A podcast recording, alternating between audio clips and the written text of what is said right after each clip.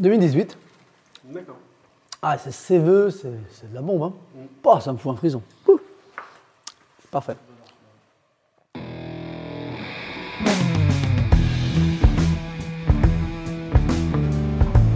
Le vin, le jaja, le pinard, le pif. Il existe une ribambelle de termes pour désigner ce breuvage que nous aimons tant, le jus de raisin fermenté. Et c'est parce que nous l'aimons plus que tout que nous voulons mieux comprendre ce qui fait un bon vin. Cépage, climat et terroir y participent, mais avant tout, il y a la patte des vigneronnes et des vignerons. Je suis Romain, Je suis Florian. Je suis Antoine. Nous sommes trois copains et nous vous emmenons à la rencontre de ces hommes et de ces femmes dans leur domaine pour les interroger sur la magie de leur métier et leur vie au milieu des raisins, des vignes et des barriques. Bienvenue à toutes et à tous dans le bon grain de l'ivresse.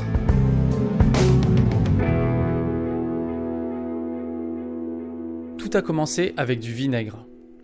Une petite bouteille au parfum charmeur achetée il y a quelques années de cela dans une boutique arlésienne. C'était un vinaigre de Gewürztraminer produit par la Guinelle, une honorable entreprise des Pyrénées-Orientales qui fabrique des vinaigres fantastiques, en collaboration avec d'excellents vignerons.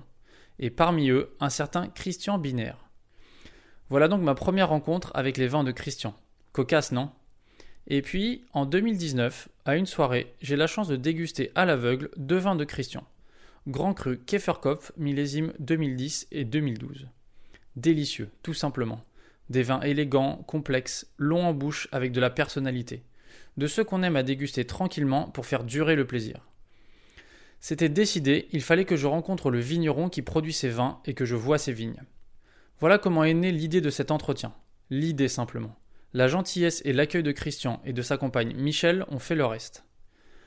On vous propose donc aujourd'hui de vous rendre avec nous à Hammerjuir chez Christian Binaire. Vigneron hyperactif d'Alsace, il a très tôt remis en cause les pratiques culturelles conventionnelles. Et vous l'entendrez, il n'est à court ni d'idées ni d'actions pour aider ses collègues et mettre en avant le vignoble alsacien. En fait, sur votre site internet, j'ai noté une petite citation qui dit Le vin se fait aux vignes, pas à la cave. Ouais. Et ben, est-ce que du coup, vous pourriez nous expliquer un petit peu ce que vous entendez par là et pourquoi est-ce que le vin se fait plus aux vignes qu'à la cave? Ok. Euh, c'est- vrai que c'est une, Comme ça, de prime abord, ça paraît un peu, un peu bizarre. Euh, en fait, je pense que euh, la, la- la matière première du raisin est primordiale sur la, la qualité du vin terminal. Et plus on va capitaliser sur un bien-être de la plante dans, dans les vignes, plus on va être soigneux à cet endroit-là, plus après euh, on va, on va se retrouver avec une, une- vinification qui va être minimaliste, parce qu'en fait euh, tout est fait, tout est là. Il n'y a plus besoin de, de, de- changer et de- et et d'intervenir. Euh, je compare souvent le, vin à un enfant. Euh, D'ailleurs, on dit on, élève un vin comme on élève un enfant. Euh, où bah, un enfant qui a une éducation équilibrée, qui n'a pas subi de traumatisme, qui a eu des parents euh, bienveillants et, euh, respectueux, bah, normalement, il est parti, le gamin, pour avoir une vie, équilibrée. Et il ne devrait pas lui arriver trop de tuiles, parce qu'il est armé pour, pour euh, vivre au milieu des méandres de, la, de, notre société et de, la vie. Voilà, euh, c'est pour ça que pour moi, vous avez vu, on a, on a une grosse équipe dans, les vignes. On fait beaucoup de choses à la main, plein de choses qui pourraient être faites avec des machines.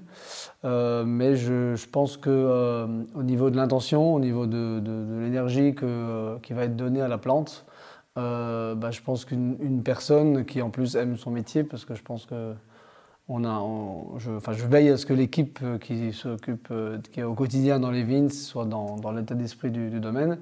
Euh, je pense que c'est toujours mieux qu'une machine qui fait un bruit, un tracteur, et voilà. Je pense qu'il y a une communication permanente entre, entre nous, les hommes, et les êtres vivants, et entre les êtres vivants entre eux, puisque nous, on n'a qu'une partie, même si on, on est un peu dominant, mais on a une partie de- des êtres vivants qu'il y a dans l'écosystème. Et, euh, et d'ailleurs, on, voilà, on a des exemples, il y en a plein. C'est sûr que ce n'est pas encore peut-être euh, scientifiquement prouvé, mais je pense que je, cite souvent l'exemple d'une personne qui s'occupe des plantes dans une maison, si elle a, elle, ou il, évidemment, une bonne intention dans, l'entretien des plantes, du plaisir, il y a il y a une vibration, il y a quelque chose qui se passe, et du coup les plantes sont belles. Et puis la personne, si elle n'a pas la main verte, c'est que ça l'emmerde et qu'elle ne voit pas l'intérêt euh, et que c'est juste pour faire joli, bah, la plante, elle ne va pas pousser. Et je pense qu'il y a tout doucement des études qui, qui existent hein, sur le, euh, l'émission d'ondes. Et euh, je crois même que ça a été prouvé que lorsque quelqu'un s'occupe de la même plante tout le temps, lorsque quelqu'un d'autre vient s'occuper de cette plante à un autre moment, parce que l'autre est absente, euh, ben en fait, la, la, longueur d'onde n'est pas la même. Et, la cicatrisation, euh, même si la personne taille la plante, euh, va pas être la même non plus. Donc je pense qu'il y a euh, tout plein de choses qu'on doit redécouvrir, que peut-être les gens, dans le temps, les gens avaient ça de façon intuitive et, et de façon, voilà, oui, intuitive, qu'on doit redécouvrir et qui fait qu'aujourd'hui, il y a des choses qui se passent bien, euh, bizarrement, alors que d'autres, euh, dans d'autres cas, alors que toutes les conditions euh, sont, sont, là, ben, chez d'autres, ça se passe moins bien. Et je pense qu'il y y a beaucoup une question ouais, d'énergie, d'intention, de, de, de, sensibilité. Voilà. Alors, j'ai peut-être la chance d'être un peu dans les extrasensibles, donc du coup, je, je, sens plein de choses. C'est pas toujours rigolo parce qu'on se prend des coups dans la gueule. Euh, mais euh, je pense qu'une fois qu'on a apporté un, cadre à la plante, euh, du soin, voilà, la biodynamie étant un mode de culture tout à fait intéressant, Là, on, est dans la cave, une cave qui, voilà, qui est fraîche, qui est saine, ça sent bon, il fait, il fait, il fait pas trop chaud, l'environnement est, de sécurité. Voilà, c'est, voilà, encore une fois, comme un enfant, s'il est dans un environnement de sécurité, il n'y a pas de raison qu'il, nous pète trop de piles. Quoi. Voilà. Donc, euh, nos raisins, ils rentrent là. Euh, et c'est vrai que dans 90% des cas, lorsque on presse euh, le raisin après macération, si c'est une macération, ou avant, si c'est un, blanc en pressurage direct, on met ça dans, sa maison, dans le foudre. Puis a priori, on n'y fait rien jusqu'à la mise en bouteille. Euh, parce que ça, devrait bien se passer. Voilà. Après, il y a toujours un enfant terrible, il y a toujours euh, l'un ou l'autre vin qui n'est pas dans le, bon sillage, et souvent, on se rend compte que c'est, ben oui, il y a un problème dans les vignes. Il y a eu euh, ou une vigne trop vigoureuse, ou pas assez vigoureuse, ou un historique, ou une, date de vendange qui n'est pas tout à fait pile poil comme il faudrait. Donc souvent, l'explication se, se, passe dans les vignes. Voilà. Il nous a répondu. la, méthode culturelle, de la biodynamie et cet état d'esprit que vous avez au domaine, là, c'est quelque chose qui, existe depuis, depuis longtemps ou c'est vous qui l'avez mis en place? Alors, euh, j'ai la chance, c'est que papa euh, n'avait pas euh, trop adhéré à, tous les, à l'arrivée de la, de la chimie dans, dans, les années 60, 50, 60, 70. Même s'il ne s'identifiait pas bio, euh, parce qu'il avait une idée euh, des bio un peu euh, les babacools qui qui branlent rien et qui et qui voilà l'idée du, voilà du 68 art que lui ne voulait pas être. Et donc du coup il a il a plutôt voulu avoir toujours des belles vignes qui sont en forme qui qui, qui sont bien entretenues euh, mais euh, il a vu que les, produits de synthèse et le désherbant, ça ne le faisait pas, que les sols réagissaient pas bien, et voilà. Alors c'était une génération difficile parce qu'il était un peu le, le, mec bizarre du village et on a la chance d'habiter en dehors du village, qui était quand même plus confortable pour lui. Euh, et donc voilà, il cherchait son fumier dans, dans, la vallée chez les paysans. Et, il mettait toujours son soufre et son cuivre. Euh, il passait la charrue. Moi, j'étais, adolescent. Euh, je passais la charrue entre les pieds alors que tout le monde arrosait tout en de désherbant. Donc, il y avait euh, une volonté de rester propre. Voilà. Et les foudres que vous voyez ici sont des foudres qu'avait déjà mon père. Parce qu'il avait vu que bah, vinifier dans un tas de ferraille, c'est, quand même moins bien que dans un beau foudre. voilà, donc il y a plein de petites choses qu'il avait gardées. Après, il n'était pas certifié bio. Euh, la biodynamie, là, par contre, ça, ça le dépassait. Euh, donc, en fait, moi, dès que je me suis installé, on, a, on, a, fait la certification bio. Donc, on est certifié depuis 2004. Et, euh, et la biodynamie, j'ai tout de suite embrayé derrière. Est-ce qu'il y a des différences euh, dans la façon de faire du bio entre euh, aujourd'hui avec vous et à l'époque de votre père? Au-delà du fait qu'il y a la certification ou pas, est-ce qu'il y a des pratiques différentes dans le bio? Est-ce que le bio a évolué ou est-ce que c'est aujourd'hui vous cultivez la vigne exactement comme votre père euh, il y a quelques décennies? Non. c'est clair qu'il y a quelques décennies, les objectifs de rendement déjà n'étaient pas les mêmes. Par exemple, on mettait beaucoup plus de fumier pour avoir une vigne beaucoup plus euh, puissante, avoir plus de raisins pour faire des vins qui étaient euh, plus légers. Euh, et, moi, aujourd'hui, je pense que si on stimule beaucoup la vigne, elle va avoir une zone de faiblesse après, puisque une vigne vigoureuse va être bourrée d'azote, donc va être le terrain de l'accueil du, milieu et l'odium. Et donc, si on veut baisser l'utilisation du soufre et du, cuivre, il faut, euh, il faut avoir une vigne qui est dans une situation plus équilibrée. C'est comme nous, quand on bouffe de trop, normalement, euh, ça va pas. Quoi. Euh, temps en temps, ça peut arriver, mais voilà, pas tout le temps. et puis en plus, en termes de complexité, de longueur, de profondeur, aujourd'hui, on, veut se faire plaisir avec un, joli vin qui est équilibré. On, on ne on boit plus du vin comme à l'époque. Mon père, il chargeait des coffres de voitures. Les gens, ils buvaient beaucoup plus en, en volume. Donc euh, voilà, la consommation a changé et, l'objectif dans, ce qu'on veut faire a changé. Il y a aussi le climat qui a beaucoup changé. Hein. Euh, là, on est en pleine canicule. Euh, moi, je suis scotché. Je suis encore allé voir deux, trois parcelles sensibles. Je me dis, putain, les vignes, elles tiennent le coup, quoi.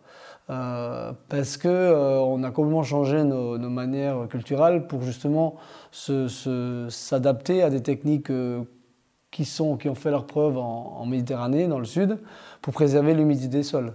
Hein, euh, vous avez vu, il y, a, de l'herbe dans les vignes. On, l'a roulé, euh, on a encore continué à rouler là ce matin, euh, pour faire un paillage, pour éviter les problèmes d'évaporation. Avant, on allait couper l'herbe. le problème de couper l'herbe, alors dans des périodes trop humides, c'est bien de couper l'herbe parce que l'herbe va maintenir l'humidité et donc va, créer un terrain pour que les maladies se développent. Là, c'est carrément l'inverse. On, garde de l'herbe et on va la coucher parce que chaque fois qu'on coupe, euh, surtout pour les graminées, hein, type céréales, on va avoir une vraie cheminée qui va rester euh, au sol. Et, donc l'humidité du sol va s'évaporer par là. Et puis les, sols, du coup, les rayons du soleil vont, vont taper sur le, sol directement, euh, puisqu'une fois que l'herbe est morte, bah, entre euh, le sol est, nu, entre chaque brin, et donc du coup euh, va être encore une fois le terrain d'évaporation. Moi je me rappelle des, terrains argileux, donc qui se, qui se gonflent et qui se rétractent, bah, on passait notre main à travers le, sol qui était fendu. Ça, on, le voit souvent. Là, je suis passé ce matin dans cette parcelle-là, rien. Donc je veux dire, voilà, on a adapté nos techniques. Euh, l'histoire des vins oranges, euh, c'est pareil. Les macérations, euh, c'est une technique que, qu'on a, qu'on j'ai mis en place. Mes premiers essais datent de, 2009. parce que aujourd'hui, des variétés qui donnent des vins puissants, opulents, aromatiques, sont des vins qui, deviennent trop lourds lorsqu'il fait trop chaud, parce qu'ils ont, ils ont trop d'alcool et pas assez d'acidité. Malheureusement, on a négligé euh, les, cépages euh, acides et à faible taux d'alcool, comme le sylvaner, qu'on a dégagé du vignoble. Euh, ben, c'était les années 70, il faisait froid, on, on vendangeait au mois de novembre. quand on rentrait du raisin à, 12 degrés, on était content.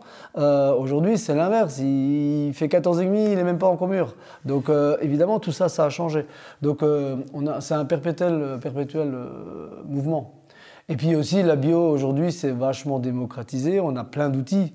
Donc euh, aujourd'hui, le choix dans, les, outils pour travailler les sols, par exemple, euh, est, beaucoup plus large. Donc du coup, on peut adapter les techniques euh, entre des outils rotatifs, entre des outils à dents, parce qu'en fonction des, sols, en fonction du climat de l'année, on va pouvoir travailler et adapter le travail à la parcelle. Euh, ce qui, évidemment, dans le temps, avec le cheval, ils avaient leur, euh, ils avaient leur, euh, leur charrue, basta quoi. Donc c'est vrai qu'aujourd'hui, on a, on a tout un panel devant nous, et quand on peut un peu s'équiper de différentes, différents outils, eh ben, c'est vachement, vachement chouette quoi. Donc non, non, c'est, tous les cas, il n'y a, jamais rien qui est figé, hein, je veux dire c'est une évolution permanente. Et, puis après, évidemment, il y, il y, a, aussi plusieurs manières de faire de la bio en ce moment. Il y a une bio qui peut être très contrôlée, très industrialisée, aussi pour, à des prix plus bas, avec beaucoup de mécanisation, beaucoup de passages, beaucoup de maîtrise. Euh, les, vendeurs de phyto euh, spécialisés en bio, euh, cette année, j'aurais pu faire déjà 7 ou 8 traitements si j'avais voulu être tranquille. moi, je préfère avoir un petit peu de maladie. On a un peu d'odium parce que c'est les conditions idéales quand il fait sec. L'odium se, plaît beaucoup, sec et frais la nuit. Et aujourd'hui, je préfère assumer ne pas avoir traité pendant un mois euh, et d'avoir fait que, euh, que 4 passages, que d'avoir passé 8 passages et d'avoir euh, balancé un tas de soufre et, que la vigne, avec le soufre, peut-être elle, leur souffrirait plus, parce que le, soufre est vraiment pas bon lorsqu'il fait des fortes températures. mais ça, là aussi, le bien-être de la plante, qui a reçu 7 ou 8 traitements dans, dans, la gueule, je pense qu'elle va, chez moi, où elle en a eu beaucoup moins, je dis quatre passages, mais c'est même moins dans certaines parcelles qui, ont, qui sont moins fragiles. Euh, je, capitalise sur le fait qu'elle bah, va être plus en forme et, du coup elle va mieux nourrir ses raisins et donc ses raisins seront plus à même de faire du vin euh, sans filet ou euh, bah, sans intervention, sans intrants, sans quoi que ce soit. Voilà, c'est mon raisonnement. Et j'assume le fait qu'il y ait quelques raisins qui sont touchés par l'odium. voilà. Du coup, ça vous demande euh, du travail de tri euh, après la vendange, j'imagine, pour écarter les, écarter les raisins qui, peuvent être, euh, qui peuvent être touchés. Donc c'est un travail a posteriori que vous faites quand même pour, pour écarter ces, ces raisins. Oui, tout à fait. Ça, au vendange, on prend beaucoup plus de temps, là encore, qu'une que, vendange traditionnelle où les, mecs ils vendangent, ils se posent pas trop de questions. On vendange même souvent avec deux seaux parce que c'est pas parce qu'un raisin va être abîmé qu'on peut pas en faire du vin. Il faut juste euh, le travailler autrement, presser autrement, euh, le, déclasser dans une cuvée euh, d'entrée de gamme. mais du coup, ça demande à, ce que chaque vendangeur soit formé et fasse un boulot de qualité. Et, et vous dit voilà, c'est les baies qui ont eu de l'odium, souvent elles éclatent, donc ça veut dire qu'il y aura de la pourriture. Donc après, si la pourriture est vraiment mauvaise, il faut qu'il sache le mettre par terre. La pourriture peut, être peut évoluer vers une pourriture qui est plutôt correcte, voire de la pourriture noble. Et donc là, on pourra juste euh, pas euh, macérer, par exemple, on pourra pas faire le même vin. Donc euh, oui, les, gens, ils prennent le temps de, trier correctement. Vous avez commencé par nous parler de l'enherbement là, en parlant de, la conduite de la vigne. Mm-hmm. Donc on a vu qu'il y avait pardon, effectivement pas mal de, d'herbe entre les rangs dans vos vignes. Mhm. Est-ce que c'est l'herbe qui est. Enfin, ce sont des plantes qui sont naturellement présentes ou est-ce que vous ensemencez pour avoir euh, l'apport de certaines plantes en particulier dans, euh, dans, le, enfin, dans le vignoble? Il y a les deux. Euh, il y a les deux. Il y a, on, a, on a on eut fait des semis, j'en ai pas fait cette année pour des questions de, temps. j'en ai fait l'an dernier beaucoup. Euh, en tous les cas, on sait très bien qu'une graine qu'on va, apporter, euh, elle reste en stock si elle n'a pas euh, les conditions de germination. L'année où on les a semées, elle, va, pousser tout d'un coup, deux, trois ans après, on dit Ah, bah oui, c'est vrai qu'on avait, on avait semé ça. Donc, moi, je ne m'inquiète pas. Et, là aussi, on peut faire des semis. Il y, a des, gens, ils vont faire des semis tous les ans, en bon élève, pour absolument toujours avoir la diversité qu'ils cherchent. Moi, je reste un petit peu. Euh, un semis, ça peut être bien pour rectifier une situation. On n'a pas assez d'azote, on va mettre des légumineuses. C'est plus sympa que de, commencer à, rajouter des fumiers. donc, euh, pourquoi pas On a des sols compacts, on va mettre des, crucifères pour, euh, décompacter le sol. Tout ça, c'est chouette. Mais quand ça se passe bien, j'avoue qu'en même temps, l'enherbement spontané, il, il, est bien. donc je trouve qu'on on a quand même un bel indicateur, c'est nos.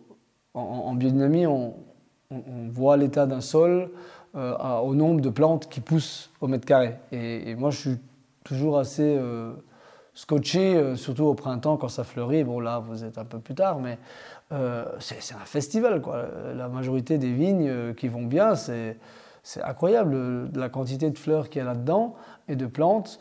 Euh, ça me fait penser, il y avait une fois euh, dans une parcelle qu'on, pourtant qu'on a récupérée, qui était euh, pas en bio avant, quelqu'un qui s'arrête et qui dit mais dites-moi le, nom du, du, produit, enfin des, semences que vous avez mises dans cette parcelle, parce que franchement c'est super beau, c'est magnifique.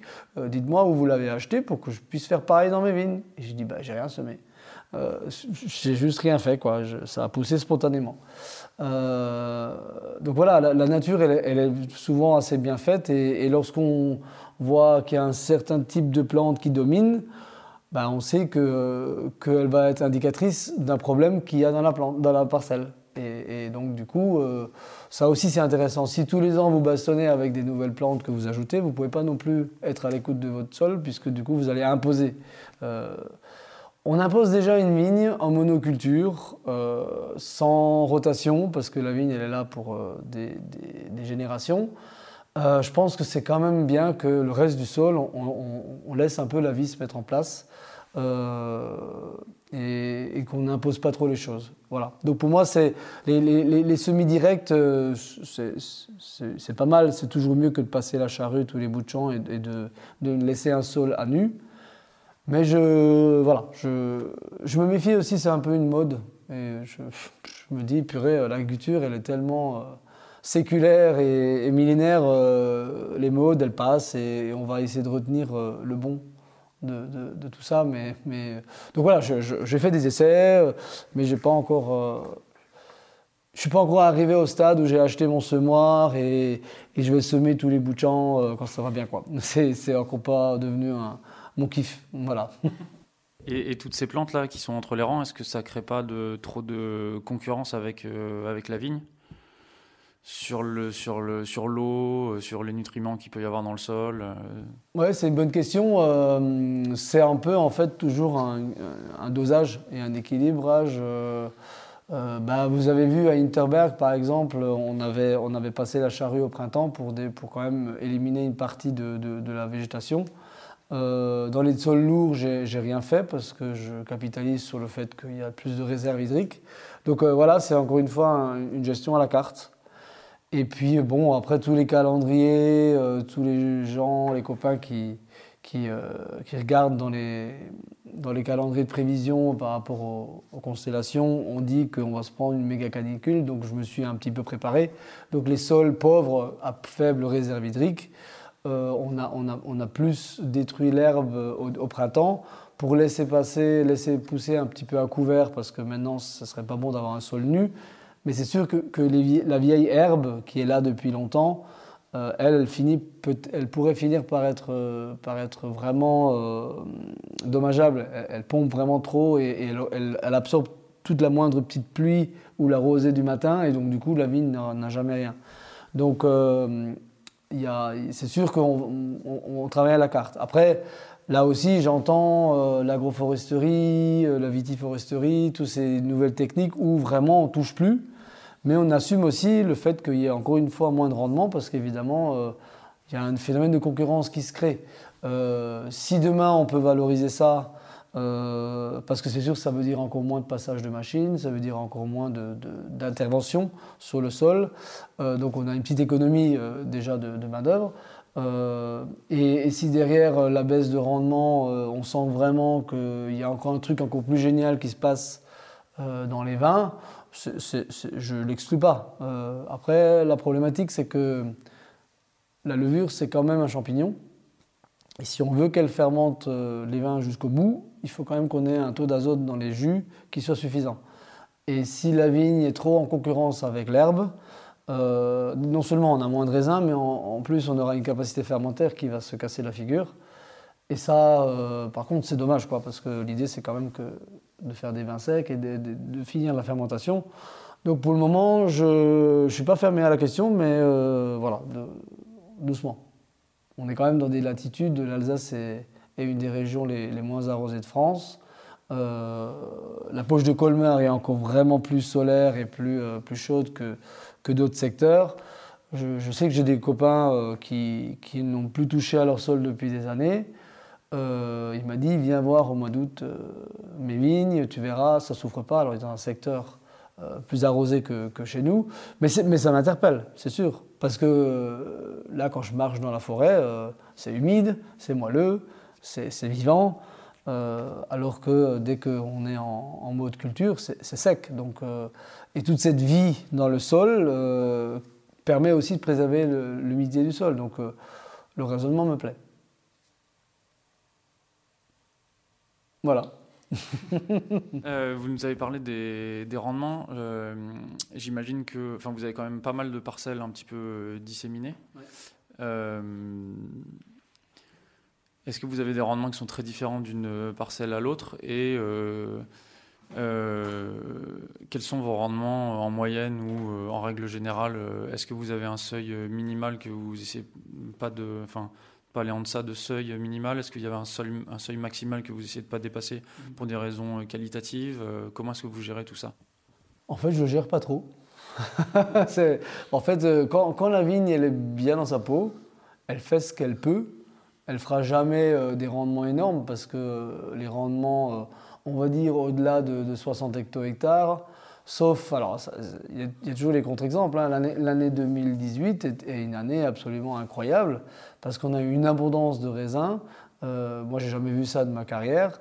Euh, qui euh, et, le, pied l'a assumé. Et, quand tu goûtes les vins, tu te dis putain, c'est bon quoi.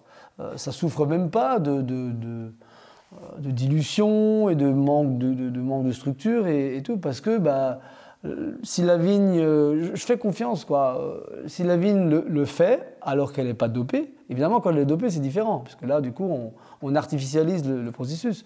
Mais là moi en 2018 j'ai pas, j'ai pas fait plus pour avoir plus de rendement. La nature a été abondante et si elle l'a fait, c'est qu'elle quelque part elle savait qu'elle pouvait l'assumer quoi. Et et donc, du coup, oui, en 2018, on a, on a, plus de raisins, et pour moi, il n'était pas question de les couper. je, donc de, faire des vendanges vertes, euh, non. Là, on a coupé du raisin par terre sur des jeunes vignes qui sont en souffrance et, et, où euh, euh, la, vigne n'aurait pas pu assumer du fait qu'elle n'a pas encore un enracinement suffisamment bon. Elle, n'aurait pas pu assumer de, faire un, joli raisin. Donc, si c'est pour avoir un raisin qui est pas bon à la fin, quitte à le couper tout de suite. Comme ça, ça la soulage. Elle a au moins un truc à moins alimenter. Donc ça, c'est des, exceptions. Mais sinon, une vigne qui va bien, euh, une vigne adulte, euh, non, couper du raisin, on n'a plus besoin. Dans le temps, oui, euh, lorsque au début de ma carrière, on apportait plus de, fumier, on avait parfois beaucoup trop de raisins et du coup, il fallait en couper. Mais on savait très bien que du coup, comme la vigne derrière, elle poussait à la roue, elle avait la patate pour, bah, euh, bah, en fait, les raisins devenaient d'autant plus gros. Et comme du coup, euh, bah, il n'y a plus trop de place dans la grappe, bah, les grains, ils explosaient. Donc du coup, ça pourrissait. Et enfin voilà, voilà on voit très bien que dès qu'on artificialise le truc à la base, on est emmerdé après. Donc euh, voilà. Après, et puis on a des terrains, des terrains qui sont très limitants. Où, la roche est très superficielle et, quand on a 30 hecto-hectares, on, est vraiment content. Donc voilà, nous, ça aussi, euh, je crois une moyenne sur 10 ans. Euh, j'ai 40 hecto-hectares, ça me va très bien. Et en dessous, pour moi, il y a un problème. Euh, des, gens qui font 10 hecto-hectares chez nous, hein, sur nos études, je ne parle pas d'autres régions qui ont d'autres situations et d'autres problématiques, mais pour moi, une vigne qui fait 15 hecto-hectares, elle, a un problème. Je veux dire, c'est comme quelqu'un qui est qui n'est pas capable de, je sais pas, de, courir pendant une demi-heure, il, ne va pas bien. Je veux dire, il faut qu'il règle un truc dans son corps, quoi. sinon, il devrait y arriver. Euh, donc voilà. Donc c'est, pour moi, euh, le rendement agronomique euh, normal d'une vigne dont on s'occupe simplement, voilà, on est entre 30, 40, 50 quand c'est Alléluia, voilà. Et, et on arrive à avoir euh, un modèle économique derrière qui, qui, fonctionne. Ouais, aujourd'hui, aujourd'hui, ça fonctionne bien? Oui, je ne me plains pas. Ouais. Je, en tous les cas, nos, coûts de production n'arrêtent euh, pas de diminuer parce qu'on on, intervient tellement plus en cave, donc euh, il n'y a plus de temps, il n'y a plus de produits œnologiques, tout ça, depuis longtemps. parce que l'autre jour, je discutais avec, avec un collègue, il disait c'est vrai que dans les grosses boîtes, il y, a un coût de tous ces produits. Euh, en, vigne, c'est pareil. Euh, c'est pas euh, pas le peu de, produits qui vont que l'on met le soufre et le cuivre c'est pas des produits chers et on utilise des quantités qui tous les ans diminuent Et puis voilà, après, chercher le petit lait chez le paysan et, un peu d'huile essentielle et, couper des, plantes pour faire une tisane, voilà, il n'y a pas de coût. Donc, donc il n'y a que la manœuvre. Ça, c'est sûr qu'on vit dans une société qui marche complètement sur la tête au niveau de la manœuvre parce qu'aujourd'hui, euh, elle coûte une fortune. Quoi. Et euh, je capitalise sur euh, l'exode urbain. Quoi. Je veux dire, pour moi, on a tous appris dans les bouquins qu'après la guerre, c'est en ville qu'il y, avait, y avait de l'argent, qu'il y avait du confort, qu'il y avait tout ça. Aujourd'hui, j'entends tous les gens de la ville qui disent on a marre de la pollution, du stress, transport en commun, on veut aller dans la nature, blablabla. Bla, bla.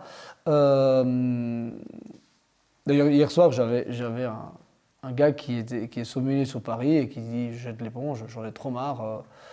Euh, je, viens faire les vendanges, je veux m'installer en Alsace, je sais pas trop ce que je vais faire, mais je supporte plus. Quoi. Et je pense que euh, depuis la nuit des temps, euh, la terre a besoin des hommes pour la travailler. Et j'espère qu'un jour, on, va pouvoir trouver le, modèle économique pour que le paysan euh, qui a ses 200 hectares et qui descend plus de son tracteur et qui est au bord du suicide et qui en tous les cas est célibataire parce que malheureusement il, n'a a plus de vie de famille et heureusement qu'il y a papy mamie encore derrière pour, euh, pour, euh, pour, le, pour, pour subvenir aux besoins. Alors c'est une caricature hein, mais c'est pas non plus complètement faux. Bah, que demain malheureusement quand ce modèle-là aura ses limites, bah, que derrière on puisse installer 20 paysans sur, sur 10 euh, petits hectares avec euh, nouveau euh, un fonctionnement agronomique vertueux et, sain. Voilà. Aujourd'hui, bon, apparemment, ce n'est pas encore le mot d'ordre au niveau de, de la gestion de l'agriculture sur notre planète, mais je pense qu'on va finir par y arriver quand même parce que, parce que tout, tout ce modèle-là coûte trop cher, a trop d'impact sur la santé, sur l'environnement, et, je pense qu'à un moment, c'est ce que je dis à mes enfants, hein. je, leur dis putain, vous, allez avoir du boulot. Quoi, hein. euh, par contre, j'ai envie de vivre ça, j'ai envie, ça va être le bordel parce qu'il faut réinventer tout le, tout le système. Je, pense même que ça va générer des, tensions, des conflits et, des, soucis, mais, mais putain, qu'est-ce que ça va être bien après quoi Parce qu'on peut très bien avoir une vie euh, euh, moderne avec un, téléphone portable qui peut apporter des, avantages et des, et un ordinateur et une voiture, et voilà. Mais, mais on n'est pas obligé d'aller prendre l'avion tous les 15 jours, euh, pas 30 euros, dont on ne comprend pas quel est le modèle économique là derrière, et, avoir une agriculture tellement destructrice de, de, nos, de, nos, de nos sols, de nos, du tissu social des villages qui se, divers, qui se, qui se désertifie. Et puis voilà, enfin, on le voit. On le voit, je veux dire, les, mecs qui se suicident, quoi. Donc, euh, et, ça, et, ça, vient, et ça vient même dans le vignoble. Donc, euh, ça devient grave. Euh, ça veut dire qu'il n'y a plus de modèle ni économique, ni social, ni familial, ni. il n'y a plus de bonheur là-dedans, quoi. Donc, voilà. Une des critiques qui est faite au vin, enfin, à l'agriculture naturelle et même bio biodynamique, c'est que l'arrivée de tout ce qui est pesticides, herbicides, etc. dans les années 50-60, ça a permis bah, d'alléger un peu le travail pour les agriculteurs, justement, donc, euh, et les viticulteurs aussi. Euh, et que justement, ce retour aux natures, à la bio, biodynamie, euh, bah, finalement, dans certains cas, ça remet une charge de travail un peu à l'ancienne sur les agriculteurs et ça, enfin, ils, ne profitent pas justement de cet allègement. Euh, enfin, ils, ont un travail à nouveau très harassant. Qu'est-ce que vous en pensez? Bah, c'est faux. C'est faux. Euh, euh, alors, c'est sûr que le vin est un, moyen de valoriser un, travail. Et dès que vous pouvez valoriser, ça veut dire que vous pouvez avoir du, monde. c'est ce que je disais avant. Il faut que les gens reviennent. C'est sûr que si le gars, il a X surface et qu'il décide de passer en bio et qu'il n'a pas plus de main-d'œuvre, il, signe pour être dans un bagne, quoi, parce qu'évidemment, ça demande plus de temps et ça demande de, parfois des, passages manuels. Mais je veux dire, nous, on a fait, euh, on a fait au domaine, sur les 10 hectares, on a fait euh, allez, deux jours de pioche. Quoi. Et si tu y vas le lendemain d'une pluie euh, et on, est 6 ou 7, c'est plutôt une partie de plaisir. On y va, bah, allez, on va avoir deux, trois cloques, on se motive l'un derrière l'autre, et puis, et puis ça va bien mais on passe pas notre, notre vie à, piocher et à, bosser comme des fous. Donc voilà, moi je dirais, on a décidé cette année qu'on ne faisait pas d'heures sup, tout le monde est, est aux 35 heures et, n'en fait pas plus. Et on a pris plus de monde. Et, en fait, euh, euh, là, tout l'été, les gars, ils, finissent à 13h et ils ont une vie, euh, bah, je trouve que c'est une vie plutôt cool, quoi. Il n'y a que moi qui me retrouve, du coup, l'après-midi à faire autre chose et, et au bureau, mais en même temps, je ne suis pas non plus dehors à, me cramer au soleil, donc ça, va. Mais non, franchement, c'est sûr qu'aujourd'hui, quand on va faire les courses euh, dans un magasin euh, de fermiers bio et tout ça, on se prend des, factures qui sont énormes euh, par rapport, je dirais, à la même quantité de, nourriture achetée dans, dans, un supermarché. C'est clair qu'on va avoir un budget qui va être beaucoup, beaucoup plus bas. le problème, c'est que on est, je trouve que c'est une nourriture qui est beaucoup plus nourrissante et donc on mange moins. Euh, on n'a pas besoin d'être gros, on n'a pas besoin de bouffer tout le temps un, tas de trucs. On mange beaucoup moins de viande et, parce qu'il y a plein d'alternatives. Donc euh, je ne veux pas dire qu'on va être végétarien, mais aujourd'hui je me rends compte que, si je mange deux bouts de viande dans la semaine, ça me suffit aussi. Donc il faut euh, remodifier aussi tout le, système de, notre nourriture. Et, donc du coup, demain on va pouvoir financer plus de gens dans les, dans les campagnes euh, pour que, oui, bien sûr, euh, le paysan puisse avoir une vie normale comme un artisan, comme un commerçant, comme, comme, n'importe quel métier.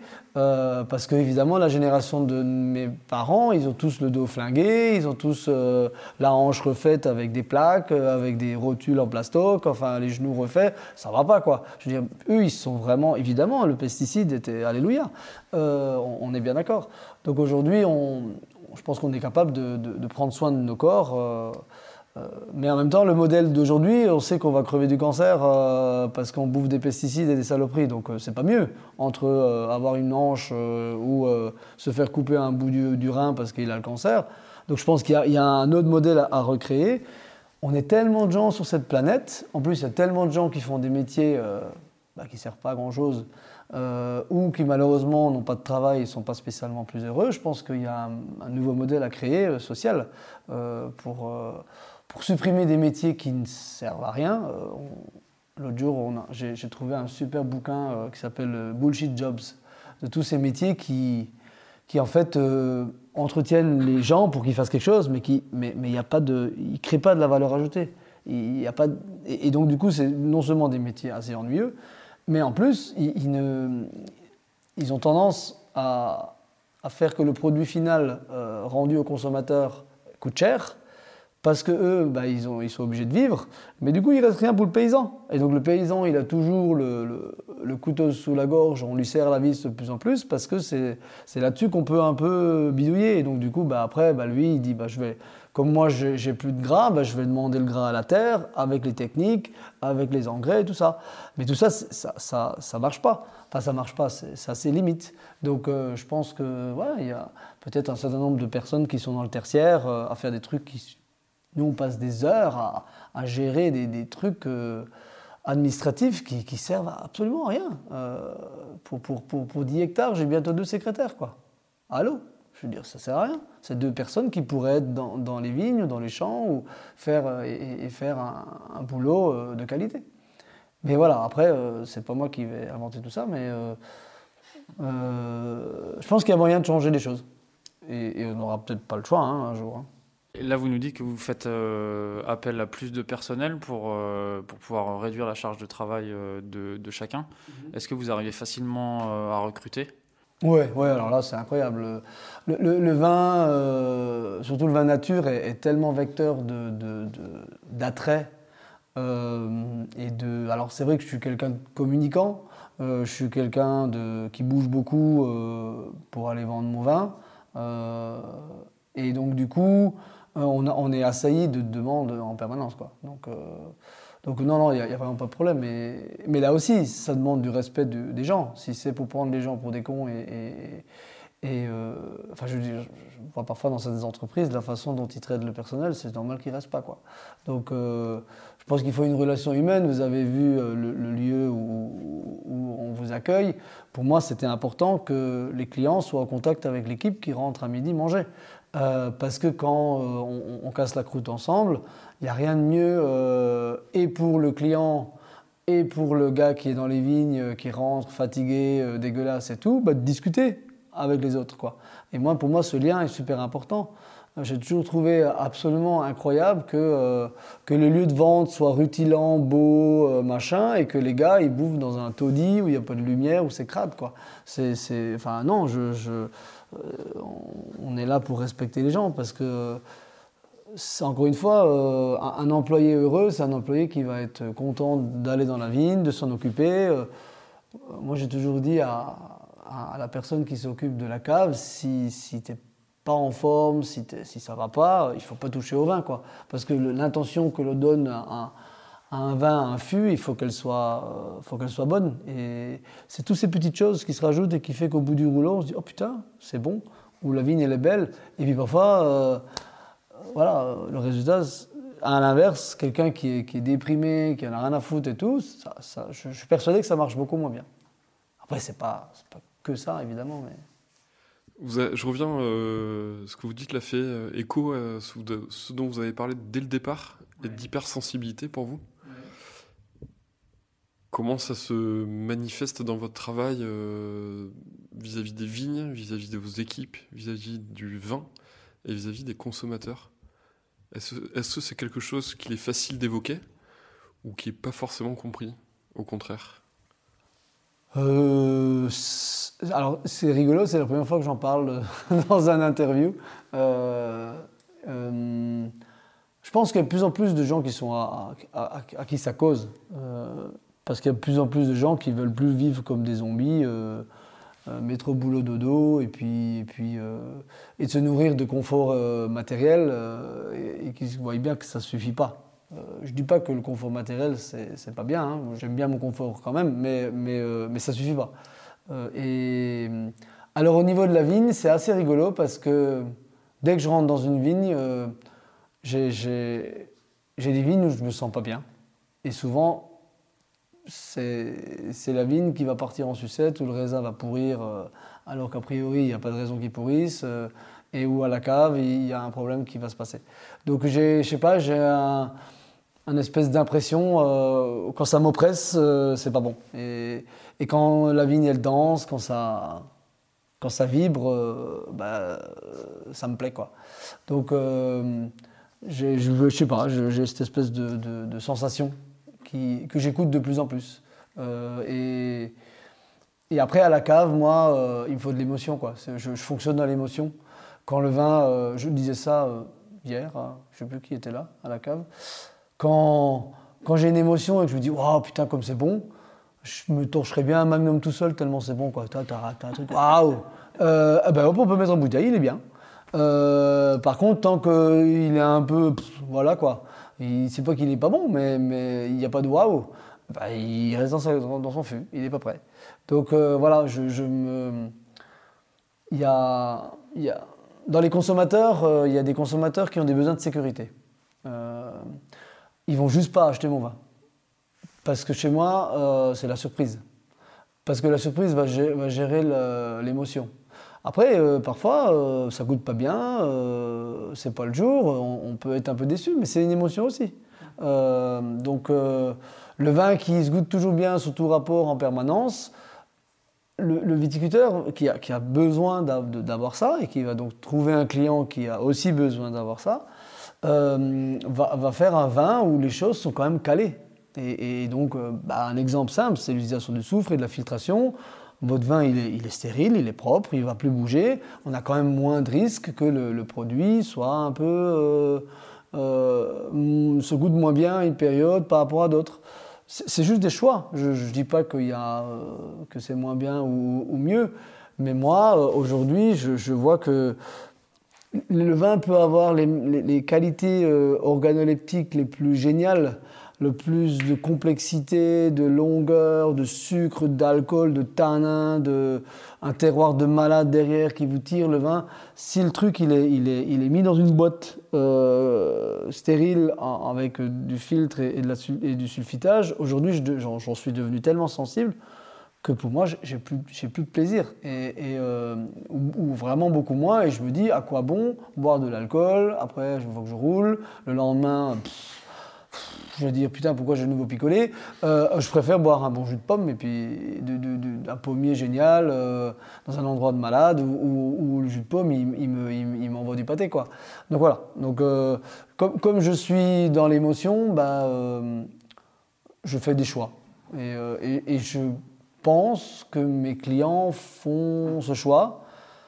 Et je pense aujourd'hui comme je me rends compte que je vends surtout mon vin en milieu urbain je me dis, euh, en milieu urbain, les gens sont tellement victimes d'un mode de vie où il n'y a plus d'émotions, il n'y a plus d'échanges, il n'y a plus. Euh, euh, que. ils se nourrissent un peu de vibrations, d'énergie, de, de waouh en, buvant des, vins nature. où je pense que le processus technique qui décide de, de, faire du vin nature, c'est-à-dire sans aucun intrant, va faire qu'on aura beaucoup plus d'émotions. Et puis c'est ça qui va me plaire. Après, le vin, il est orange, il est rouge, il est blanc, euh, il a des bulles, il est trouble, on s'en fout, quoi. Je veux dire, c'est. C'est un petit peu comme quand on rencontre une personne, on s'en fout, les cheveux, euh, le corps, le machin. Euh, si elle kiffe, si on s'entend bien, on s'entend bien. Voilà. Et puis après, le reste, il suivra. Et, et à la limite, les cheveux, on peut les coiffer autrement et on peut changer de fringue et puis pour que ça rentre dans le moule social, quoi. Donc voilà.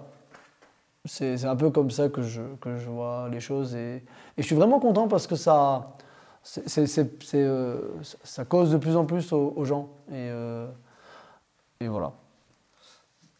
Je ne sais pas si j'ai super bien répondu à la question. Tu parlais d'opposition tout à l'heure, Antoine, entre euh, la culture d'il y a 60 ans et ce que le progrès avait apporté. Mhm.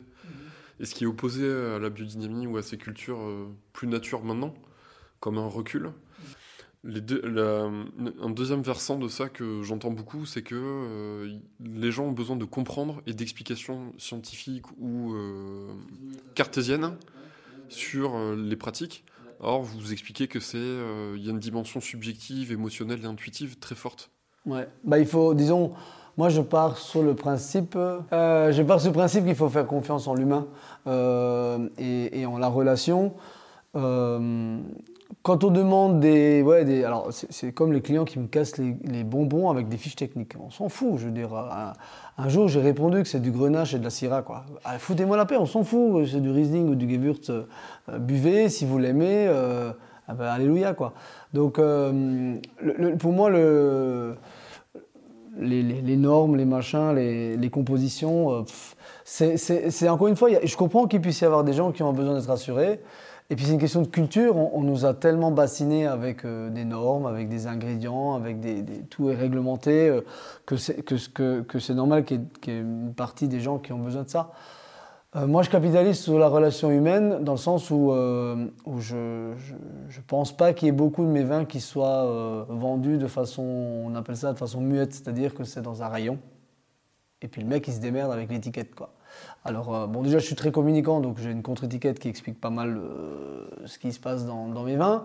Mais indépendamment de ça, on ne travaille pas avec la, distribution, euh, la grande distribution. Et donc, du coup, je pense que derrière une bouteille de mon vin vendu, il y a toujours soit un caviste, soit un sommelier, soit un particulier qui a fait la démarche euh, ou de venir au domaine ou de, ou de demander à, un ami. Enfin voilà, il y, a toujours un lien humain. Et donc du coup, euh, pour moi, euh, les normes et les machins et les trucs, voilà. après, j'ai un attachement par exemple à l'appellation Alsace parce que parce que c'est notre, notre terroir, c'est notre voilà, j'ai un nom, il s'appelle Binaire, je ne vois pas pourquoi demain je devrais plus m'appeler Binaire quoi. Je veux dire c'est l'essence même de mon de ma personne. Euh, mais c'est vrai que je vois très bien que comme je fais des vins différents euh, et qu'ils ne rentrent pas dans les clous de, de, de, l'appellation telle qu'elle est euh, normée, moi ça me va de le vendre en vin de France et j'ai aucun client qui m'a jamais posé de questions et qui m'a cassé les pieds par rapport à ça. C'est juste chiant pour le restaurateur parce qu'il sait pas où mettre le truc, il peut pas marquer euh, euh, vin d'Alsace, quoi. Donc, euh, parce que sinon, après, évidemment, les, les fraudes disent qu'on peut pas le vendre sous vin d'Alsace alors que c'est du vin de France, et ainsi de suite. Donc, je comprends que ça emmerde un peu tout le monde. Et puis, c'est chiant d'être de, de- d'être anonyme alors qu'on peut, on pourrait dire qu'on est vin d'Alsace. En même temps, moi, j'ai pas envie de, me compliquer la vie.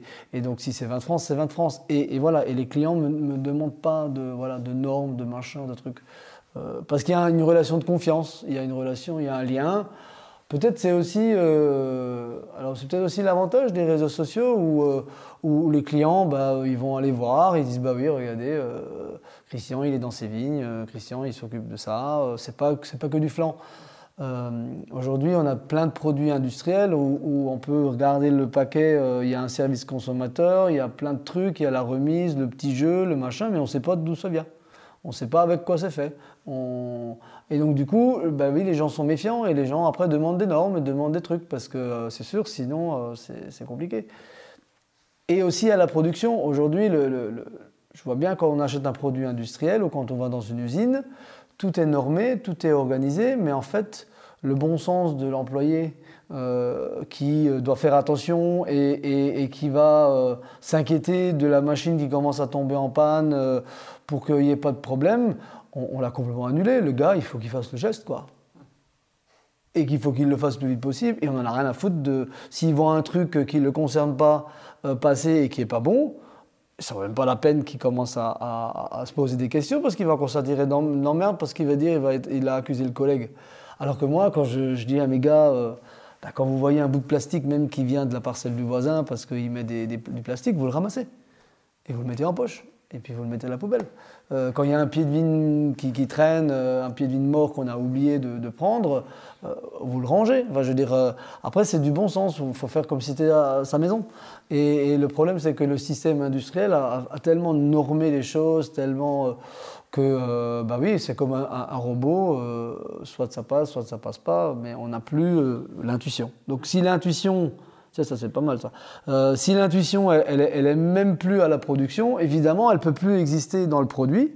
Et puis, du coup, bah, les gens se rattachent à des, à des normes, à des, à des- des HCCP, des machins, des trucs euh, incroyables. Euh, pourquoi pas? Mais c'est pas mon univers, quoi.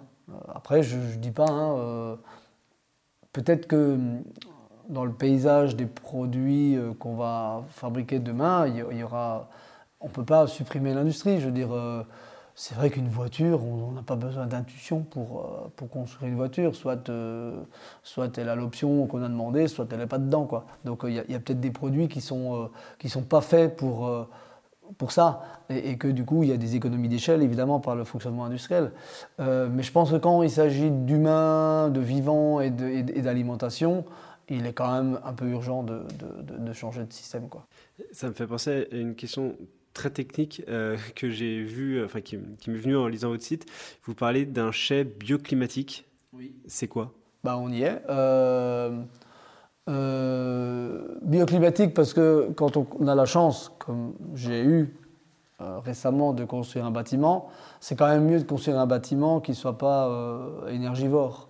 Alors euh, euh, là, on a travaillé sur différents points pour qu'on consomme le moins d'énergie possible.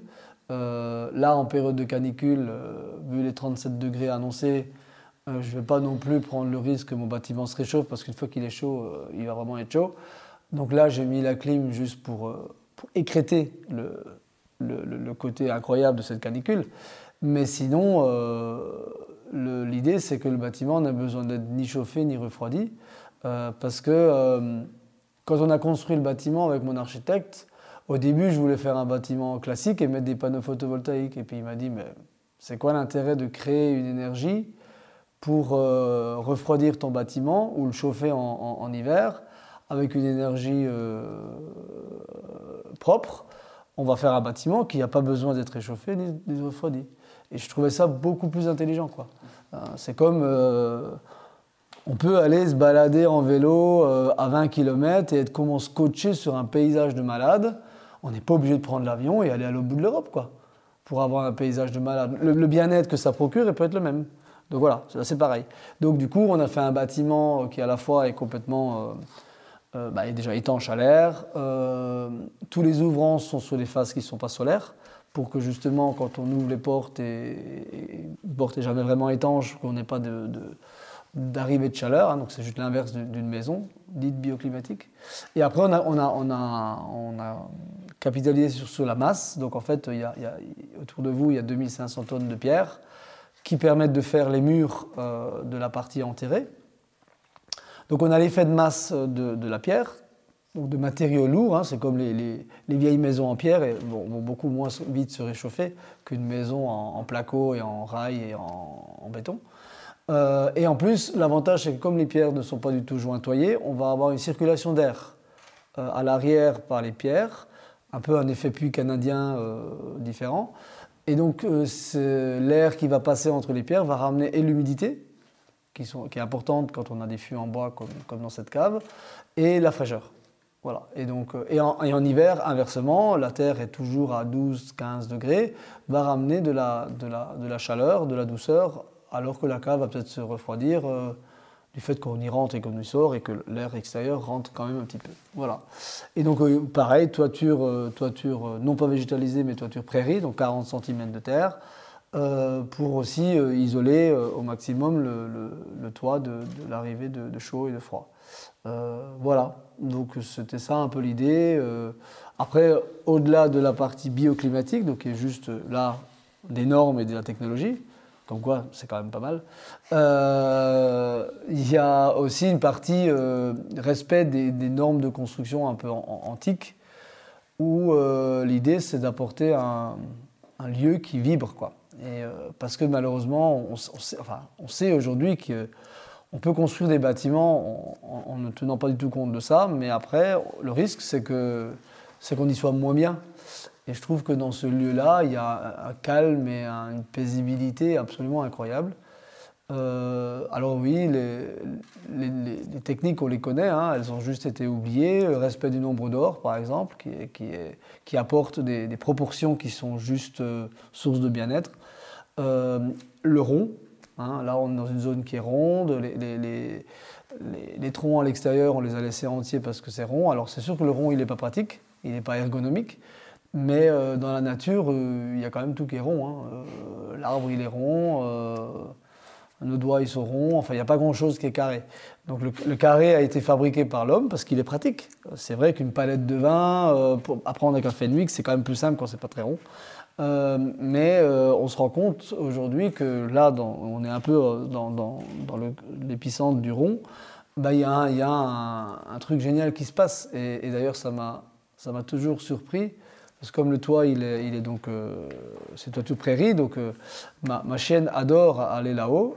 Et, là où elle joue le plus, et elle me, d'ailleurs, elle m'emmène mes godasses quand elle n'est pas contente et qu'elle me pique mes pompes, euh, c'est là-bas qu'elle les met, c'est au, cœur, au milieu du rond. Parce qu'un un chien, euh, un animal, ça va se mettre à l'endroit où euh, bah, il est le mieux. Nous, on va se mettre à l'endroit le plus confortable où on a posé le lit. Euh, mais c'est probablement pas spécialement l'endroit qui est le plus génial de la maison. Euh, parce que nous, on est influencé par, euh, par, notre conscient qui dit bah, on te met le lit là, tu vas dormir là. le chien, lui, il se met là où il a envie. Et d'ailleurs, dans le temps, avant de construire une maison, ça c'est une vieille technique, on mettait des animaux, on mettait des moutons, et là où le troupeau se mettait, bah, c'est là où on mettait la, la, chambre à coucher. Quoi. parce que c'est là où, énergétiquement, c'était le plus génial. Donc, voilà, toutes ces petites techniques-là, on a essayé de les utiliser. Euh, le respect des, des, euh, veinages, des pierres, euh, pour que les, les, pierres sont polarisées, enfin tout est polarisé dans la vie. Et donc on a essayé de respecter le même, le, même sens que la pierre était dans la roche, pour éviter que justement il y ait des, des contradictions énergétiques. pareil pour la charpente tous les, tous les bois dans la, dans la charpente, donc dans l'étage au-dessus, hein, là c'est pas une charpente, euh, tous les bois sont dans le sens où l'arbre il a poussé. Euh, ce qui est quand même un peu compliqué parce qu'une fois que le tronc est débité, tu ne sais plus euh, si la tête est en haut ou en bas. Quoi. Et pourtant, c'est vrai qu'on peut imaginer que lorsque l'on met, on assemble deux bouts de bois et qu'au lieu d'assembler le plus avec le moins, on assemble deux plus ensemble, deux moins ensemble, ça, fait comme peut-être dû jouer quand, avec les osselets qui, se repoussent tout le temps. Vous imaginez ces, nœuds énergétiques et le- le- l'espèce de mikado bordélique qu'on a au-dessus de notre tête quand une charpente elle est mal montée. C'est incroyable quand même. Et, un jour, j'ai accueilli un, un gars qui, qui bosse en Afrique et, et il dit Bah ouais, bah, les Africains, euh, quand ils montent une hutte, une case, enfin je sais pas trop les noms de leurs trucs, ça leur viendrait jamais à l'idée de mettre un arbre à l'envers, quoi. Bah oui, c'est vrai. C'est tellement logique. Mais qui est-ce qui le fait? Ben, euh, Quand on achète une charpente toute faite, euh, peinte avec tous les, tous les pesticides, disons, vous savez, quand elle sort rose bonbon ou, ou jaune fluo, là, on, s'en fout complètement de savoir euh, dans quel sens il est quoi. Donc c'est toujours une maison, ça fonctionne. Euh, le problème, c'est que je pense que la levure et la bactérie, qui sont les deux agents, euh, les, deux, petites bébêtes qui permettent de faire du vin, elles- n'ont pas de conscient, elles, pas de, elles, se font vraiment influencer par le milieu dans lequel elles vivent. Quoi. Et donc, autant, évidemment, je pense que dans une cave qui n'est pas bioclimatique et vibratoire, on peut quand même faire du vin nature. Mais euh, une chose est sûre, c'est que depuis que je fais mes vins ici, j'ai beaucoup moins de problèmes. Les fermentations galopent, euh, j'ai très peu de déviations. Et quand il y a une déviation bactérienne, elle est lente. C'est pas genre, oh putain, aujourd'hui le vin est bon, euh, une semaine après, le vin il est, il est, il est foutu, il a 2 grammes de volatile, il- on peut plus le vendre. Ça, c'est des choses que j'ai vécues avant. Ça m'a permis de faire un vinaigre génial, mais, mais bon, l'objectif c'est quand même faire du vin. Mais il n'y a plus de piles Non, non. Non, non, parce que vous parlez du vinaigre, c'est pour ça que je réagis. Ah oui, oui, oui. C'est la première chose que j'ai goûté de vous en fait. Ah d'accord, bah cool. Ah ça, ça me fait plaisir, dis donc. Il y a quelques années, j'en Ouais. encore un peu. Ouais, avec la, adoré. à la guinelle, ouais. Voilà. D'ailleurs qu'on peut boire comme ça, qui était tellement Ouais, qui bon. est très très bon. Ouais. Voilà. Et donc ça m'avait. Enfin, ça J'avais pas réalisé que c'était vous il y a quelques années. D'accord. C'est en goûtant il n'y a pas très longtemps euh, deux, euh, enfin, deux millésimes de votre grand cru, grand cru pardon. Grand cru. Euh, Ça, on n'est pas obligé de le couper. Hein. Grand cru euh, Käferkopf. Ouais.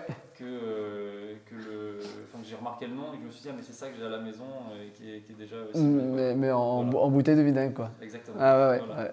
Bah, c'était, euh, il était dans le fût qui est juste derrière vous.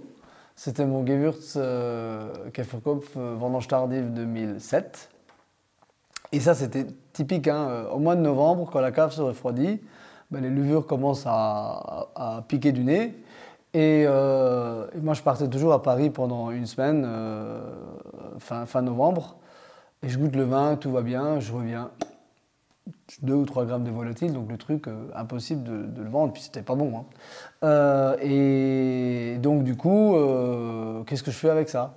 Alors, euh, et du coup, j'ai téléphoné à, Natou à- de la Guinelle et je lui ai dit, tu veux pas faire du vinaigre avec ça? Parce que euh, il a l'air d'être tellement en chemin qu'il faut, faut l'écouter, il faut qu'il faut, qu'il fasse ce qu'il a envie de faire. Je veux dire, c'est comme un gamin, s'il veut, veut être menuisier, il faut pas lui demander d'être avocat, il, veut juste être menuisier, foutez-lui les.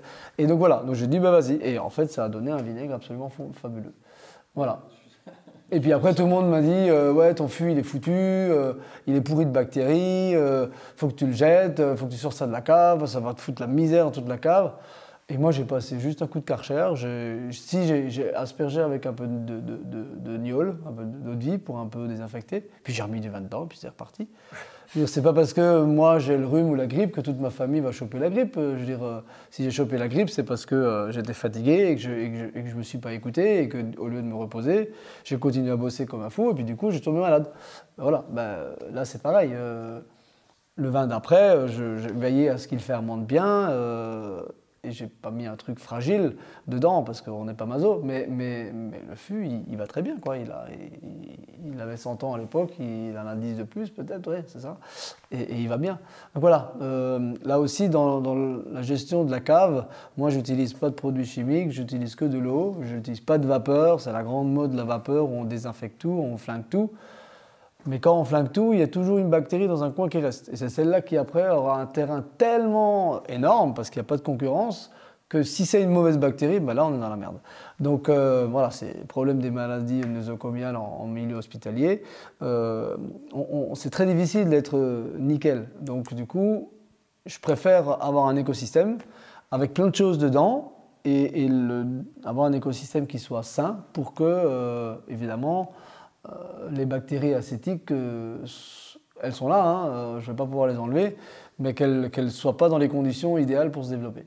Voilà. Et, euh, donc dans, la nouvelle cave, je remarque que euh, en fait les processus bactériens, probablement du coup parce que c'est un lieu génial, parce qu'avant j'avais quand même ces petits problèmes, euh, bah, ces processus-là sont lents. Et donc on a toujours le temps de pouvoir intervenir, un petit soutirage, euh, une mise au froid, ou voilà, pour, pour stopper le truc. Le phénomène n'est pas violent. Et, et- et ça, c'est ça, c'est cool parce que ça donne de la sérénité. Il n'y a plus de stress à, à- à vouloir devoir goûter les vins tous les huit jours, euh, machin, parce qu'on peut avoir un truc qui part en vrille. De- Les, les choses sont, sont plus euh, sereines. Voilà. Tous ces principes-là dont vous nous avez parlé, qui ont présidé à la construction de votre chai, vous les tenez d'où? Ah ben en fait, euh, c'est encore l'émotion. En fait, j'ai visité plein de caves, euh, toutes euh, de vignerons bio et plus ou moins euh, propres et, dans, l'air du temps, à, à vouloir faire un bâtiment qui soit sain. Et puis il y en a une qui m'a complètement scotché, qui m'a fait waouh, je veux la même. C'était où? C'était la cave de, de la famille Bush, euh, de, euh, de Marie et. euh, Marie et. Mathieu, voilà. De la, cave de Marie et Mathieu Bush, qui sont devenus du coup des amis, parce qu'on on se connaissait déjà avant, puisqu'ils sont en biodynamie aussi. Mais voilà, quand j'ai visité leur cave, parce que j'en avais entendu parler qu'elle était assez extraordinaire, donc j'ai mis les pieds dedans et je dis Ah non, mais là c'est incroyable, je veux ça. Et, et voilà, et donc j'ai contacté l'architecte et puis euh, il m'a fait une proposition complètement différente de ce que j'avais prévu, mais je lui ai fait confiance et ça a marché. Donc voilà. Mais euh, donc voilà, faire confiance en l'humain, faire confiance à, son émotion et à son intuition, et pas être dans des trucs. euh, parce que si j'avais voulu être dans, le, dans la réflexion cartésienne et, tout, j'aurais fait mon bâtiment à l'endroit où j'avais prévu, c'est-à-dire pas du tout ici. Je l'aurais, euh, j'aurais laissé la cuverie là où j'ai abandonné l'ancienne cuverie. Enfin, euh, et, moi, le- cet architecte, on s'est rencontrés. Il m'a dit "Écoute, Christian, moi je te propose ça. Ça, je sais faire. Ça, je veux faire. Et ça, ça va marcher. Mais ton truc là, ça marchera pas. C'est du bricolage, euh, voilà. Et du coup, oui, bien sûr, ça a été plus cher, ça a été plus compliqué, ça a été voilà. Mais mais je regrette vraiment pas quoi. Je change de sujet euh, complètement. Euh, J'ai lu un article sur une de vos initiatives dans le Rouge et le Blanc il y a quelques mois, les 20 pirouettes. Euh, ouais, Est-ce que vous pouvez nous expliquer euh, ce que c'est, quel est le principe et, et qui participe à ça? Ok. Ouais, ouais. Euh, alors, les 20 pirouettes, c'est euh, c'est une idée que, qui me trottait à la- dans la tête depuis longtemps parce que euh, le domaine, que, quand j'ai repris le domaine de mon père, euh, il, il faisait euh, 5 hectares. Et puis, au gré des opportunités, l'ambition d'être jeune, euh, je me suis retrouvé à 12 hectares. Je me suis dit au bout d'un moment, mais c'est incroyable parce que c'est toujours euh, plus de contraintes, plus de gestion de personnel, d'administratif. De... Et, et puis, chaque fois que j'achète une vigne à un autre, c'est un autre qui ou s'arrête, ou devient plus petit, ou disparaît. Parce qu'au bout d'un moment, euh, la surface du vignoble, elle, elle est la même, toi, on ne peut pas l'agrandir. Donc je me suis dit, ça n'a pas de sens. Et puis il y a un vigneron euh, que j'aime bien dans le village qui, euh, a dû s'arrêter. Et du coup, bah, les vignes ont été vendues à son cousin, ce qui n'est pas, débile, mais euh, qui est devenu plus gros. Et voilà. Et je me dis, mais, mais ça, ça. Une, commerçante qui s'occupe de son petit magasin sera toujours plus heureuse que, que la caissière qui fait du bibip toute la journée et du mec qui met en rayon bêtement des produits qu'il connaît même pas. Euh, et puis l'acheteur qui presse le citron au vendeur. Enfin voilà, c'est un modèle qui pour moi ne donne pas le même bien-être que euh, le petit commerçant qui fait toute la boucle. Et donc je me suis dit, euh, si je continue comme ça, je vais finir ma carrière, j'aurai 25 hectares et, et je je, je, plus, j'irai même plus dans mes vignes, enfin ça ne me va pas. Et, et donc du coup, en, discutant avec donc, mes associés aujourd'hui, euh, j'ai discuté avec Pierre, qui est, euh, qui est œnologue en Alsace, euh, qui eux aussi sont sortis d'une grosse boîte d'œnologie qui maintenant appartient à un grand groupe et patati patata. Et ils ont créé un labo qui s'appelle Duo œnologie, parce qu'ils sont deux, deux amis, qui... ouais, ils, ont, ils ont vachement réfléchi quand même pour le, pour le nom du labo. hein. Mais voilà, la simplicité, parfois c'est parfait. Et, euh, et donc ils ont décidé de faire du vin à l'ancienne, euh, c'est-à-dire en vendant pas de produits œnologiques, mais plutôt en, redonnant aux, vignerons les, outils pour faire du vin euh, eux-mêmes. Parce que la, la lie d'un fût qui va bien peut être un excellent moyen de récupérer un fût qui, est en train de partir en sucette. voilà, faire vraiment du conseil. Et donc, avant, j'avais aucun œnologue qui, rentrait dans ma cave parce qu'à chaque fois, il trouvait des problèmes dans mon vin et il me présentait des échantillons euh, du vin rectifié, et chaque fois je trouvais le vin rectifié moins bon, parce qu'il avait perdu son âme. Il avait peut-être euh, plus l'arôme de bergamote qu'il fallait avoir pour que ça sente le Gewürz, mais j'en ai rien à foutre qu'il sente le Gewürz et la bergamote. Ce que je veux, c'est que mon vin, il, me, fasse, euh, me fasse de l'émotion. Et, évidemment, une fois qu'il l'avait filtré, collé, sulfité, machin, il avait perdu quand même une bonne part de son, de son émotion. Donc les œnologues, j'en avais pas. Mon père n'en avait pas non plus, donc on se démerdait comme ça. Et jusqu'au moment où je rencontre ces deux garçons euh, géniaux, euh, où vraiment on, parle la même langue.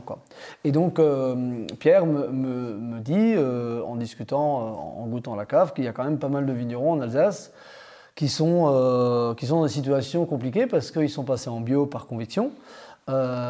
Et derrière, ben, ils n'ont pas tous la tchatch comme moi, ils n'ont pas tous envie de prendre des risques, de vinifier sans souffle, ils ont parfois bah, peur, et puis surtout c'est qu'en face, ils ont parfois des clients qui... un système commercial qui n'est pas adapté et, qui n'est pas ouvert à, ça. Et je me suis dit, c'est trop con parce que... Euh, parce que euh, c'est dommage pour ces vignerons, parce qu'ils sont victimes d'après d'un prix de, de, négoce. Euh, aujourd'hui, le, prix d'un litre de vin en négoce, alors en bio ça va quand même encore mieux, mais, en, en, conventionnel, on est à 1 euro le litre, quoi. Il est moins cher que du gasoil. C'est quand même un, problème. Euh, à l'endroit où le même vin était à 3 euros il y a deux ans. on a une récolte abondante et déjà tout est, tout est par terre. Quoi. Alors que pour moi, la récolte abondante, ça allait être un bol d'oxygène pour tous les vignerons. Enfin, on va pouvoir refaire notre trésorerie, on va pouvoir investir un peu, on va pouvoir embaucher du monde, on va, être un petit peu plus dans le confort. Euh, au lieu de chaque fois se dire, putain, il nous manque la moitié, comment on va faire quoi. Ah ben non, ça a juste l'effet inverse, quoi. C'est quand même incroyable, comme le monde il est mal fait.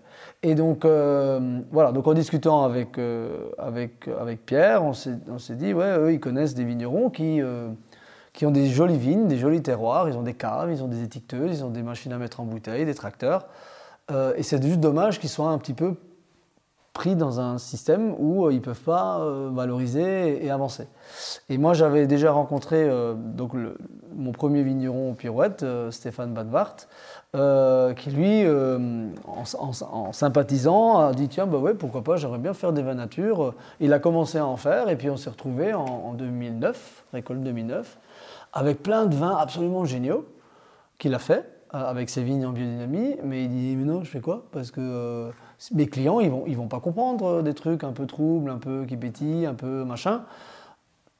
Moi, euh, je qu'une solution, je, mets du SO2, je passe tout dans des filtres, et puis du coup, ça redevient des vins esthétiquement euh, qui passent partout. Je dis, ah, c'est trop dommage, on va essayer de te les vendre. Et puis voilà, c'est là que l'aventure Pirouette s'est mise en place. Après, il y a eu la rencontre avec Vanessa qui, qui est venue en tant que woofeuse au domaine, puisque j'adhère au réseau Woof qui me, éthiquement me plaît beaucoup, et qui était disponible et qui donc euh, a voulu se joindre à, nous pour créer cette, structure qui n'en est pas, puisqu'il n'y a pas de société, euh, euh, où on fait du vin donc avec les gars, puisque ils ont le réseau de, de, de, vignerons dont ils sentent parmi tous leurs clients bah, qui seraient prêts à partir dans l'aventure de, avec ces vignerons-là qui sont prêts, mûrs, pour faire des vins nature. Et après, nous, on s'occupe de la commercialisation sous la, sous la marque Pirouette. Et donc, du coup, ça permet d'avoir une force de frappe sur le marché, surtout à l'export, où il y a quand même besoin de volume et de suivi. Euh, parce que souvent, ça arrivait que, euh, que le, on, est, on, est, on était en rupture de stock sur un vin. Et on revient au bullshit jobs. Euh, mon importatrice américaine me dit Purée, tu t'imagines pas l'énergie qu'il faut pour le commercial à dire J'ai du Riesling de binaire, est-ce que vous en voulez dans une cave, dans un restaurant? C'est refaire la place sur le rayon, parce que le rayon il est plein. Donc il faut argumenter, faire déguster, machin, pour que bah, il y a malheureusement un autre qui saute pour que toi tu puisses mettre ton Riesling. La carte du restaurant, pareil, il faut la réécrire, il faut faire la place, la place dans le casier à la cave. Si tu pouvais avoir tout le temps du Riesling, moi ça m'arrangerait, parce que du coup, il n'y a, plus besoin de se poser des questions. Et puis si ce Riesling, il change un peu de goût, parce que c'est plus le Riesling du, même vigneron, nous, ça ne nous dérange pas, au contraire, ça crée de la diversité, mais c'est toujours le Riesling pirouette. Et, par contre, mes commerciaux, ils sont beaucoup moins de boulot, parce qu'il n'y a pas besoin de recommencer chaque fois, parce qu'il y a une rupture, de retourner voir le client, coucou, me revoilà. Euh, et entre-temps, évidemment, il a, pris un Riesling autre, euh, voilà, ou, un autre vin, quoi. Donc là aussi, beaucoup d'énergie d'économiser. Et donc de là est venue l'idée de, faire des vins chez les différents vignerons, euh, les accompagner dans cette démarche, euh, pour que l'idée du vin que, que j'ai, ils puissent s'en imprégner. Mais c'est aussi important qu'il y ait leur influence à eux pour donner de la personnalité au produit et derrière, euh, ces vignerons-là sont ravis de ne pas avoir besoin de s'occuper de la partie commerciale et de juste, euh, à la limite, se connecter sur Facebook et se dire Ah, mon vin, il a été bu euh, là, il a été apprécié par ce super sommelier. et par rapport à un négoce classique où le, le, vigneron il peut apporter toute la passion qu'il veut sur le raisin, le jour où il décharge son raisin chez le négociant et qu'il est mélangé avec tous les autres, l'affaire elle est morte quoi. Alors que là, euh, bah, le Riesling de Stéphane, il va pas avoir le même goût que le Riesling d'Eric de, parce qu'ils euh, ils n'ont pas les mêmes intuitions. Un va dire ah ben non, je le soutirerai quand même là, ou je le mettrai plutôt dans un fût comme ça, ou, je vais aller labourer cette vigne comme ça, alors que l'autre il va labourer comme ça. Donc il y a un espace de liberté qu'ils ont qui fait que le, vin, c'est quand même un petit peu leur, même si nous, on dit, bah, on veut faire du vin nature, on va faire un truc sans soufre, euh, on veut plutôt arriver à ça. Parfois, on n'y arrive pas et du coup, on fait autre chose, ça, nous arrive aussi. Et, derrière, voilà, c'est marqué sur la bouteille, et du coup, le, vigneron, bah, il, en est tellement fier, quoi. Il est tellement content, et puis il est tellement peinard parce qu'il peut donner du temps dans ses vignes. Et c'est vrai que le profil de, de nos vignerons pirouettes, c'est que souvent, ce sont des vignerons qui sont tellement des paysans géniaux. Je euh, j'en ai presque j'en ai des frissons parce que c'est des, des, gars qui, qui, sont, qui sont vraiment l'âme du, paysan, mais par contre, ils n'ont pas envie de s'enquiquiner euh, à faire des mails, à aller faire des salons, à se déplacer, à machin, un truc. Et quand moi je me déplace sur un salon, que je vends juste du binaire ou du binaire et du pirouette, euh, c'est le même avion, c'est le même hôtel, donc il y a une question d'économie d'échelle. Et, du coup, bah, c'est vrai que c'est c'est une belle aventure. Et un jour, il y a un vigneron qui a dit Mais t'es vraiment con, pourquoi tu n'as pas fait un négoce euh, avec plus de volume Ce serait plus simple que de créer une nouvelle marque, t'emmerder à avoir des, des lots de, partout en Alsace euh, avec des petites cuvées de petits volumes mais ça n'aurait aucun sens. Enfin, pour moi, ça n'a pas d'intérêt. Quoi. ça ressemble quand même pas mal à un système de, coopérative, pas, pas que viticole, mais dans, dans, toutes sortes de domaines où. C'est un système, ouais, tout à fait. C'est un système coopératif, euh, mais où chacun garde son indépendance, parce que la coopérative, souvent, il y, a, une mise en commun des moyens. Et donc, du coup, ça veut dire euh, un peu des grosses structures. Là, chacun euh, garde son. son... C'est juste une marque collective, avec un conseil technique derrière. Et en fait, euh, bon, 90% des volumes partent à l'export. Euh, et, en fait, c'est le vigneron qui vend le vin. Et ça, c'était aussi très important pour, euh, pour moi. C'est que le, vigneron va facturer mon client. Donc, comme déjà, il y a une transparence sur les prix. Donc, je ne peux pas lui dire, ah non, mais là, c'est la, la crise, c'est pas quoi, mon client, il veut un prix, il faut que tu vendes moins cher, je sais pas quoi il y a une transparence sur les, sur les tarifs. Et, euh, derrière, après, le, le, vigneron, une fois qu'il est payé, il rétribue l'ensemble de l'équipe euh, sous forme de commission. Donc, euh, du coup, il y, a, un côté où le, le, vigneron reste quand même acteur du, projet. On n'est pas vigneron pirouette parce que parce c'est moins cher que le prix du vrac ou que de vendre de raisin à un négociant. Il y, a, une démarche où le, où le vigneron est, fait partie du truc. Parce que aussi, euh, si le vin il fait par exemple une maladie de la graisse et que le vin est bloqué parce que pendant un an on ne peut pas le vendre, c'est lui qui a ça dans sa cave et, qu'il faut qu'il ait la place pour stocker des palettes et tout ça. Donc il y a un engagement. Euh, dans le sens où euh, faire du vin nature, c'est pas que du, plaisir et du bonheur. Il y a aussi des couacs, il y a aussi des, des emmerdes. Et donc nous, euh, on est toujours là pour le, soutenir. On a toujours vendu tous les lots qu'on a fait avec nos vignerons. Mais parfois, la temporalité change. Si le vin goûte pas bien, On va pas envoyer sur le marché un truc d'OB.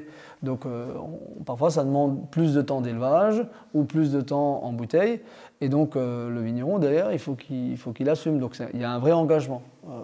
mais c'est des engagements que ces vignerons-là aiment bien faire parce que c'est ça, a du sens au niveau paysan. Et, voilà, encore une fois, euh, toute la partie euh, commerciale, marketing, euh, nous on fournit les étiquettes, ils posent les étiquettes, ils mettent en carton, ils chargent le camion et, et ciao.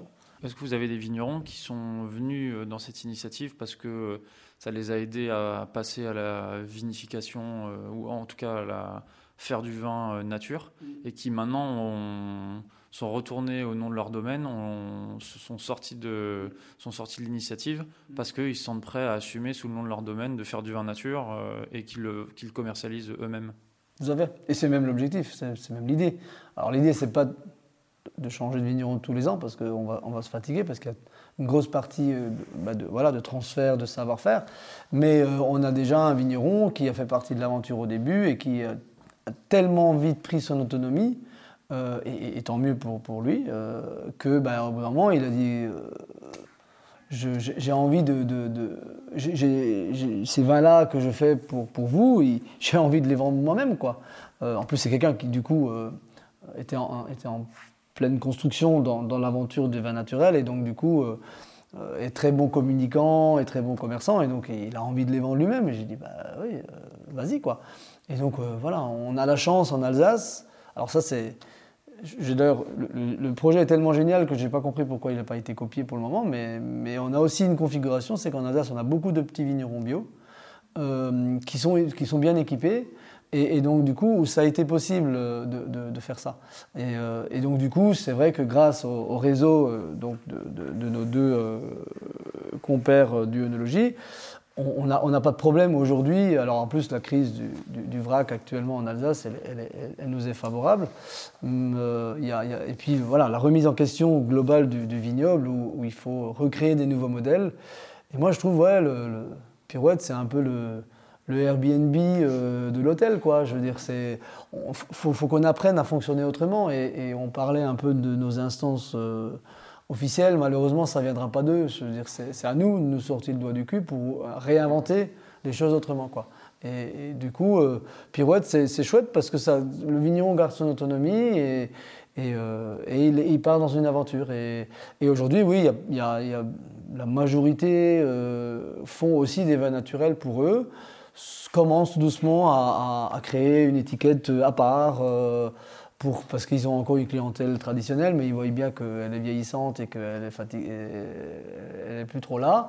Euh, et, donc pour trouver une nouvelle clientèle, ils créent des cuvées, ils prennent confiance en, ce que c'est le vin nature, parce qu'ils ont le fût pirouette qui est dans leur cave, ils le goûtent. Et il y a une anecdote super d'un vigneron euh, qui est aujourd'hui à la retraite depuis un an, et qui du coup fait partie de l'aventure depuis 3-4 ans, et qui a dit si j'avais su ça encore, qu'il faut que je, maintenant que je fasse encore du vin sans souffle, quoi. Euh, mais bon, voilà, c'était aussi une, entreprise avec un système commercial qui s'essoufflait un peu, mais avec des terroirs de malades, tout est en, tout bio, donc euh, voilà, toutes les conditions sont là. Et puis, euh, ouais, ça l'emmerdait un peu quand même, quoi, mais, mais on insistait. Et puis là, l'autre jour, il vient me livrer une palette et il me dit Tu sais, Christian, quand je rentre des vignes, ah ben, c'est le pinot noir de Pirouette que je bois. C'est tellement bon. C'est celui que je bois tous les jours. Parce que c'est vrai que son souffle, c'est tellement meilleur. Quoi.